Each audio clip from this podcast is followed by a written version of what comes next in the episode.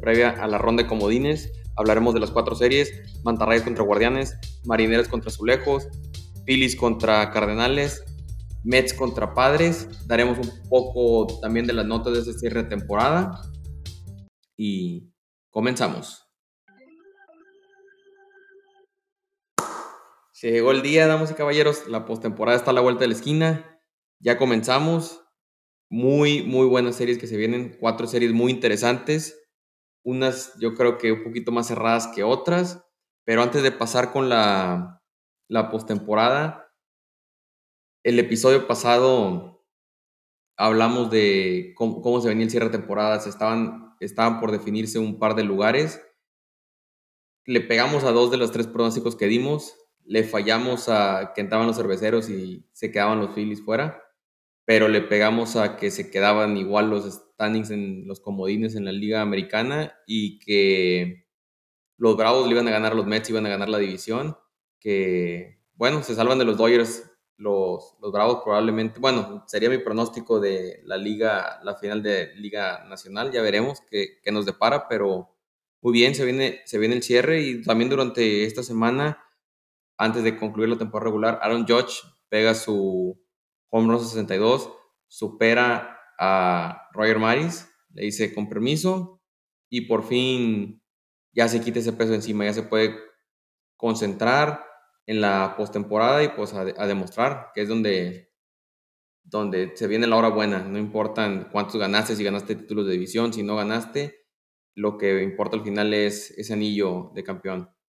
Pero muy bien y pegó home run en el estadio de los Rangers, el que la atrapó se quedó con la bola, creo que lo va a negociar, lo va a subastar, no sabemos, pero lo bueno es que pasó por la verificación de las grandes ligas, le hicieron la, la oferta a los Yankees, pero el individuo salió del estadio, no le pasó así como el, último home run que pegó Albert Pujols, lo en Pittsburgh, el, el, aficionado lo atrapa y viene de seguridad y le dice, oye, Albert Pujols quiere, quiere tu bola, no se esperó, se salió del estadio, entonces nadie la verificó, entonces todo el por el poder que tenía él para pedir lo que quisiera, porque iba a ser el último home run de Albert Pujols en temporada regular, lo perdió a la bola, a la bola no ser autentificada, no es como que puede regresar al día siguiente y decir, oye, aquí está, pone el sello, no, no, no se puede eso, y pues ya pierde valor porque van a decir, oye, pues sabes qué, la de Pujols te la llevaste y me trajiste una nueva, entonces,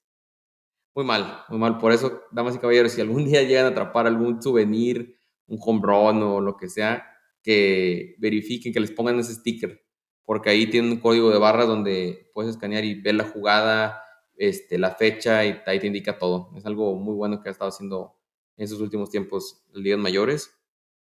Pero antes de hablar de la serie, de la, la ronda de comodines, una me llamó mucho la atención y me dio mucho gusto que van a estar ocho mexicanos en playoffs. Va a estar Julio Urias, el campeón de, la Liga Nacional de promedio de carreras limpias, con 2.16, el mejor mexicano en la historia. No hay nunca ningún mexicano con más de 100 innings había tenido un, promedio, de, un promedio de carreras limpias así. Giovanni Gallegos va a estar con los Cardenales, el cerrador. Alejandro Kirk, la revelación de la temporada con los Azulejos de Toronto, también va a estar presente. Isaac Paredes, Jonathan Aranda con Tampa Bay. José Treviño, otra de las revelaciones con los Yankees, va a ser el encargado de, dirigir, de planear el juego para ellos. José Urquidi con los Astros, que para como se estaba viendo la rotación, creo que lo van a tener de relevista. Y finalmente Andrés Muñoz, otro joven relevista que traen los marineros de Seattle, que lo usan, depende de la situación, pero por lo general en la octava, novena entrada. Y también lo, otro que hay que, llama, que llama la atención es el formato que cambia de playoff, de como estamos acostumbrados, que era un solo juego comodín y empezaba la ronda divisional, ahora va a ser, va a ser un poquito diferente, ahora van a ser tres juegos de comodín, los tres se van a jugar en el equipo con, en la casa del equipo con mejor récord, y luego ya pasamos al más tradicional, serie divisional de cinco juegos, la serie de campeonato de siete juegos y finalmente la serie mundial a siete juegos. Entonces esperemos que, que se ponga bueno esta, este, con este nuevo formato, yo creo que sí va a estar porque al estar más equipos envueltos, más juegos, no solo uno, tienes que variar un poquito la estrategia y a ciertos equipos les puede beneficiar el, la serie a tres juegos que a diferencia de cinco de siete, porque tienen un poquito mejor picheo, que es que está para, está para aguantar menos, menos juegos, una serie menos juegos. Pero bueno, sin, sin más preámbulos, vamos a comenzar con la serie entre los Marineros de Seattle y los Lejos de Toronto, que muy buena serie, muy buena serie, dos equipos que llegaron bien, Seattle con muy buen cierre de temporada, los tantos jóvenes ahí con Seattle se armaron bien en, en el cierre de transacciones, con, con Luis Castillo, y que vino a anclar ese, ese ya, esa ya buena rotación que tenían junto con Robbie Ray y este muchacho Logan Gilbert. Ya le da un punch en un 1, 2 y 3 muy sólido, más aparte que tiene a George Kirby. Y por el otro lado, los azulejos que ya se sabía, ya sabía de ellos. Había dicho la previa de la, de la previa de la temporada regular, había dicho Vladimir Guerrero Jr. la temporada pasada fue fueron los cortos, fue el trailer, ahora espérense la película completa. No se logró el título de, división, que era lo que ellos estaban queriendo dar a entender con, con, ese, con esa declaración, pero están en los playoffs y ya en los playoffs eh, lo que importa es estar adentro, ya, ya cambia todo, es una temporada nueva, empieza de cero y creo que, creo que está pareja. Lo que me llama la atención un poquito también de Seattle es que traen un buen punch 1 y 2 con Alex Manoa, Kevin Gossman. José Berríos vino de menos a más en la temporada, pero tuvo altibajos este último mes de septiembre. Entonces veremos cómo, cómo va a pichar en, el... Si, llega, si se llega al juego 3, pero lo que, me, lo que me llama la atención que es que probablemente el mexicano Alejandro Kirk va a estar con Alex Manoa sus últimos 9, 10 juegos. Él fue el catcher de Manoa, entonces tiene esa confianza. Pero para el juego 2 Kevin Gossman, lo más probable es que sea Danny Jansen, el, el catcher, que ahí se, da, ahí se ve la confianza que tiene uno con el otro y que yo creo que Gossman, que picha mucho el split finger, con esa bola rompiente, te da muchas pichadas al piso que ocupa la buena defensa y yo creo que originalmente los azulejos le daban un poquito más de valor a Danny Jansen por, la, por su defensa, era uno de sus prospectos este, que más estaban cuidando, pero con la revelación de Alejandro Kirk y el bat, que el bat que trae, ah, tiene muy buena, tiene muy buen, muy buena defensa de cacha, pero creo que le dan un poquito más a Jansen, por eso creo que juego 2 estaría Jansen, que es algo de considerar, pero creo que estaría de, de bateador designado. ¿Cuál es el, el pronóstico de la décima entrada para esta serie? La verdad, la veo, la veo muy reñida. Yo creo que se van a ir a, a los tres juegos.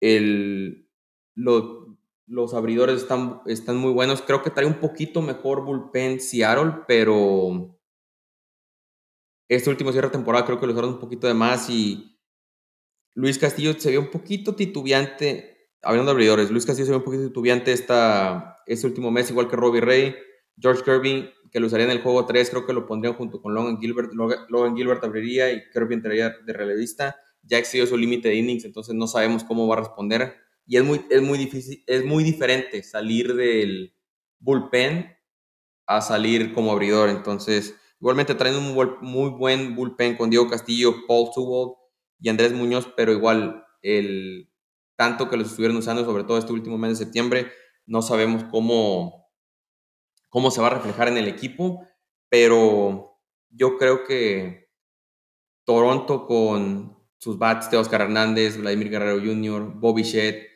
Alejandro Kirk, Raimel Tapia con muy buen corrido de bases. Creo que se llevarían la, se llevan la serie en tres juegos, pero lo que, debe, lo que también hay que considerar es que se, va a jugar la serie en Toronto, entonces eso marca mucha la diferencia el, el estadio donde se juega, porque por ejemplo se jugó, jugaron siete juegos entre Seattle y, y Azulejos, ganó la serie 5-2 Seattle, pero las dos derrotas de Seattle fueron en Toronto, entonces marca, marca diferencia. Estaría, yo creo que si la serie se estuviera jugando en Seattle, yo me, fuera por los marineros, pero me quedo con Azulejos. Creo que traen un equipo un poco más completo que, que Marineros y aparte fueron mi, mi pick para representar a la Liga Americana en la Serie Mundial. Entonces no me puedo bajar del barco. Ya estamos Este, a estas alturas tengo que mantener mi fe en que van a llegar los azulejos.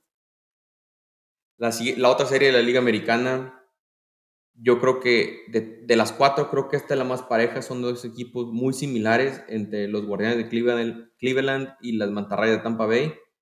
Son muy, muy parejos en el sentido que traen muy buen picheo, excelente bullpen, no dependen del home run, te hacen las carreras de forma diferente, más la famosa, el famoso small ball, toque de bola, flight de sacrificio, robo de bases, bateo y corrido. Este, entonces creo que ahí muy diferente a, otras, a, otras, a otras series. Creo que Tampa lo han, es, lo han hecho menos durante, desde que empezó la temporada y por, lo hemos hablado aquí en muchos episodios que no puedes dar por muerto a Tampa porque ese equipo siempre se encuentra la forma de cómo llegar a, primero cómo llegar a la postemporada y luego cómo jugar y ya tienen, ya tienen experiencia, varios de ellos tienen experiencia, ya estuvieron en una serie mundial, el, su manager tiene mucha experiencia, Kevin Cash, pero si lo vemos del otro lado de Cleveland, el, el manager de Cleveland, Terry Francona, es un excelente manager y creo que ha armado el equipo o conforme ha ido moviendo las piezas, creo que le da una excelente, una excelente oportunidad para competir, a pesar de que son el equipo más joven de toda la liga americana, pero si los pones, si los pones por las rotaciones o los relevistas, eh, si los pones al parejo, Shane McClanahan contra Shane Bieber, Tyler Glasnow contra Tristan McKenzie y ya sea Drew Rasmussen o Corey Kluber contra Cal Quantrill, creo que están muy parejos. Igualmente el, el bullpen de Tampa siendo Jason Adam, Pete Fairbanks contra James Karinchak y Emmanuel Clasen, creo que está, es un volado de cuál, pero yo creo que mi predicción, yo creo que se lo lleva Guardianes. Creo que Tampa, a pesar de que traen muy buenos jugadores, Shane McClanahan este último, estuvo lesionado de su hombro en dos veces este, este, septiembre y la salida, su salida después de la segunda lesión no estuvo muy fino. Tyler Glasnow regresó de su cirugía Tommy John, va, te va a pichar 3, 4 entradas. Yo creo que lo sacan y meten a Corey Kluber a relevar ahí. Y en cambio, el episodio pasado le leí las estadísticas de los guardianes Shane Bieber, las últimas 12 salidas, 2.5 de promedio de carreras limpias. Tristan McKenzie, sus últimas 16, 2.21. Emmanuel Clase, 68, 68 innings, .97 de carreras limpias. Pues creo que ahí está, está un poquito mejor Cleveland, al igual que en el bateo, Wander Franco, que ha tenido lesiones esta temporada, no ha llegado a demostrar el nivel que nos tiene acostumbrados. David Peralta no bateaba un home run desde que llegó a Tampa Bay. Yandy Díaz, que había sido el que había llevado al equipo, a pesar de todo esto, ha estado lesionado, no va a regresar, pero con un par de juegos que ha jugado. Aún así tiene a Randy Arozarena, que es una leyenda en postemporada, ya lo demostró. Entonces todo puede pasar con Tampa Bay, pero creo que Guardianes con José Ramírez, Andrés Jiménez, Steven Juan, Oscar González, que viene jugando muy bien, creo que se llevan la serie este equipo de.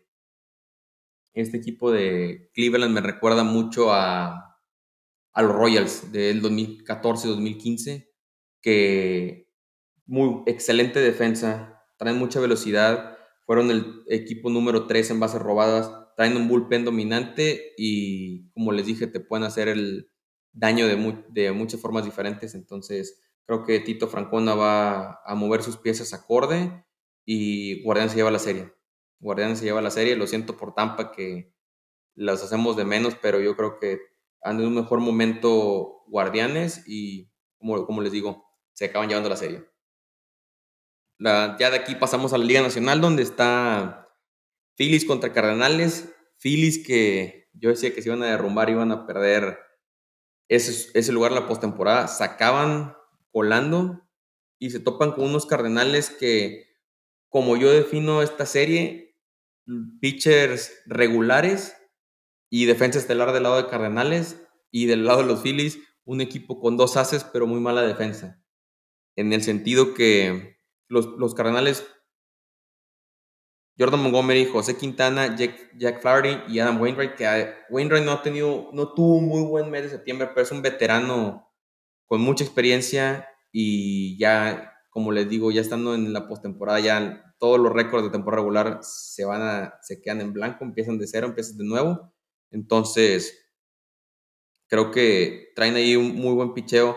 Nada wow como el Poncho 1-2 de, de los Phillies con Aaron Nola y Zach Wheeler, pero la defensa, que era, fue algo que hablamos en nuestra previa de la, Liga Nacional, en nuestro segundo episodio, nuestro primer episodio, que la defensa de los Phillies es lo que te intriga, te pueden pegar muchos home runs, pero la defensa no ayuda mucho. Y, y la otra cosa es el bullpen de Filadelfia. Han tenido lesiones, su bullpen, Brad Hand está lesionado, Dave Robertson ahí ha estado con donde lo meten en momentos importantes. Zach Efron lo metieron de relevista, era abridor, lo metieron de relevista, entonces puede ir, pero tiene un promedio de 5.04 de carrera limpia desde el inicio de septiembre. Entonces fue parte de la debacle que creía yo que por eso los Phillies no iban a pasar. Aún así, traen un muy buen bateo con Harper Castellanos, Real Muto, Rhys Hoskins, Kyle Schwarber, que cerró muy bien la temporada. Pero creo que uno de, las de los puntos positivos del picheo de San Luis, que será un picheo regular, te limitan el que te peguen los home runs y se va a jugar en el Bush Stadium en San Luis, que es un estadio donde es difícil pegar de home runs. Yo creo que para que los Phillies puedan ganar esta, esta serie va a ser por medio del, del home. De ahí tiene que pegar unos 2, 3 home por partido para poder ganar y creo que se van, se van a quedar en cortos se van a quedar cortos, los Cardenales avanzan. No sé si en dos o en tres juegos, pero avanza Cardenales y sigue la historia de Pujols. Y creo que, como les dije, en, los récords en cero, Goldschmidt y Arenado no batearon home runs en septiembre, batearon solo cuatro, que Goldschmidt probablemente es el, el MVP de la Liga Nacional, pero traen la experiencia, traen muy buen bateo y aparte traen todo el momentum de, que, de querer darle a Pujols una última gloria en su, en su gran carrera. Entonces me quedo con, me quedo con los Cardenales para esta serie. Y finalmente la, la, otra serie de la Nacional que me llama mucho la atención, Padres contra Mets, que va a estar muy buen duelo de, los duelos de picheo. Y me llama la atención la estrategia que quieren usar los Mets. Porque Matt Scherzer ya está definido que va a ser el pitcher del juego 1, pero van a tener la opción de usar o no usar a Jacob de Grom. Si los Mets ganan el juego 1, mandan a Chris Bassett el juego 2 y ya depende si llegan a perder se van al juego 3, meten a de Grom. O igualmente, si los Mets pierden el juego 1, mandan a de Grom el juego 2. Entonces, no quieren usar a Jacob de Grom a menos de que lo necesiten los Mets. Y creo que va a estar muy cerrada esta serie. Yo creo que se va a tres juegos este, porque los, los padres, al menos el picheo, le, le, va a dar muy buena batalla a, a los Mets. A pesar de que los Mets ganaron 101 juegos y en papel están el mejor equipo en el terreno de juego, yo creo que los, tres, los tres pitchers que trae los padres, Yu Darvish, que le pichó a los Mets en la temporada regular y tu, tu, tuvo un récord de dos ganados y .64 de carreras limpias. Blake Snell, que cerró sus últimas cuatro salidas, cerró la temporada con cuatro salidas, .72 de promedio de carreras limpias, y ellos dos se combinaron en septiembre y octubre, en todo el mes de septiembre y en octubre, para 1.64 de carreras limpias. Entonces, andan en muy buen momento y para el juego 3 traerían a Joe Musgrove, que igualmente muy bien de cerró la temporada el abridor. La única interrogante es que, cuál Josh Hader se presentaría a relevar. El Josh Hader que recién, que recién llegó a, a los padres que todos, todos los equipos le bateaban, o las últimas 8 o 9 salidas que ya se vio como el Josh Hader que nos tenía acostumbrados en, en los cerveceros. Yo creo que la otra interrogante es Juan Soto, que lo, lo trajeron los padres para una estrella más en el equipo, ya con Manny Machado, no traen a Tatis, pero Jake Cronenworth, eh, creo que ahí va a ser la clave. Te puedo, que quedó, yo creo que quedó de ver Juan Soto de cuando llegó a San Diego, pero aquí donde puede cambiar la perspectiva de todos. El mes de temporada que quedó de ver, ¿verdad? Pero, pero aquí puede cambiar la perspectiva de todos y ya tiene experiencia en Serie Mundial, tiene el liderazgo que se ocupa aquí, le puede motivar a todo su equipo a pesar de ser muy joven. Y por el otro lado, con los Mets, Pete Alonso, Francisco Lindor, que ya también tiene experiencia en playoffs, Serie Mundial, Jeff McNeil, que cerró muy bien la temporada, entonces va a estar muy interesante esta serie, como les digo, yo creo que se va a tres juegos, creo que los padres tienen el talento para poder ganar a los Mets, pero no se han compenetrado como se, esperaba que cuando empezaron todos los cambios a, en el cierre de transferencias, entonces creo que los Mets se llevan la serie, una serie muy cerrada a tres juegos, y pues sí, los padres a esperar, a esperar la próxima temporada. Ya veremos.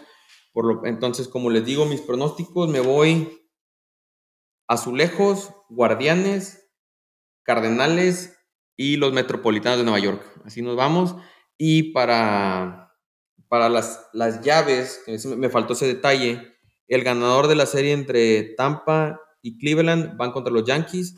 El ganador de la serie de Seattle y Azulejos van contra los Astros.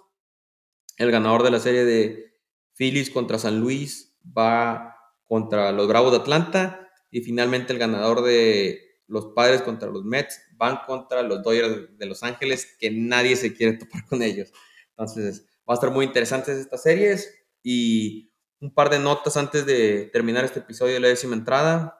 Los Reales de Kansas City, a unas horas de haber acabado la temporada, corrieron a su entrenador Mike Matheny y también corrieron al coach de picheo Cal Eldred. Creo que esto se viene aunado a lo que habíamos hablado en episodios anteriores de que en el draft de 2018 habían agarrado muchos pitchers, esperaban otra reestructuración, así como pasó con los Royals que llegaron a la Serie Mundial y estaba mucho basado en el picheo y quedó de ver. Entonces, ya muchos de esos prospectos están en el equipo grande y no se vio lo que esperaba. Brady Singer tuvo una excelente segunda mitad de temporada, pero de ahí, de ahí para atrás quedaron, quedaron de ver y entonces van a buscar otra diferente dirección el, el grupo de directivos de los Reales de Kansas City.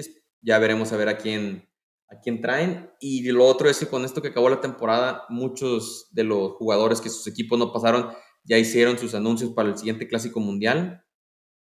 hablando del Royal Bobby Witt Jr., ya anunció con, que va a jugar con Estados Unidos, Salvador Pérez con Venezuela, del lado de las Mediarrojas de Boston, Kike Hernández ya se anunció con el equipo Puerto Rico, Julio Urias, bajo, bueno, su equipo, los otros ya fueron equipos eliminados, pero en el caso de Julio Urias ya, ya, ya confirmó, ya hicieron el anuncio oficial que va a estar con, con México, Randy Rosarena también va a estar con México, Miguel Cabrera se aventa una última un último aventura. Va a estar con el equipo venezolano junto con José Altuve. ¿Qué más? José Miranda de los mellizos de Minnesota va a estar con el equipo puertorriqueño. Entonces ya se vienen cada vez más anuncios y qué bueno porque el único que había estado haciendo anuncios había sido Estados Unidos. Cada, ya anunciaron casi creo que todo su cuadro completo. Faltaban, faltaban pitchers, pero ya anunciaron un par. Anunciaron a Merrill Kelly, anunciaron a Devin Williams, a David Bernard entonces ya se está armando esa rotación de, bueno, ese bullpen, faltan el picheo que es el que estoy intrigado a ver a qué pitcher va a llevar a Estados Unidos, pero yo creo que en las próximas semanas lo van a empezar a anunciar. Y con eso, damas y caballeros, llega, damos por concluido este episodio de la décima entrada. Le damos las gracias a todos por sintonizarnos. No olviden el seguirnos tanto en Spotify, en Spotify, en Twitter y en Instagram, el sintonizarnos en YouTube y en Spotify igualmente bajo el nombre de la décima entrada. Mi nombre es Javier Acosta, esto fue la décima entrada y la siguiente semana no se despeguen, regresa la postemporada, regresa con la serie divisionales, aquí estaremos con ustedes. Nuevamente gracias por sintonizarnos, música y Hasta la próxima.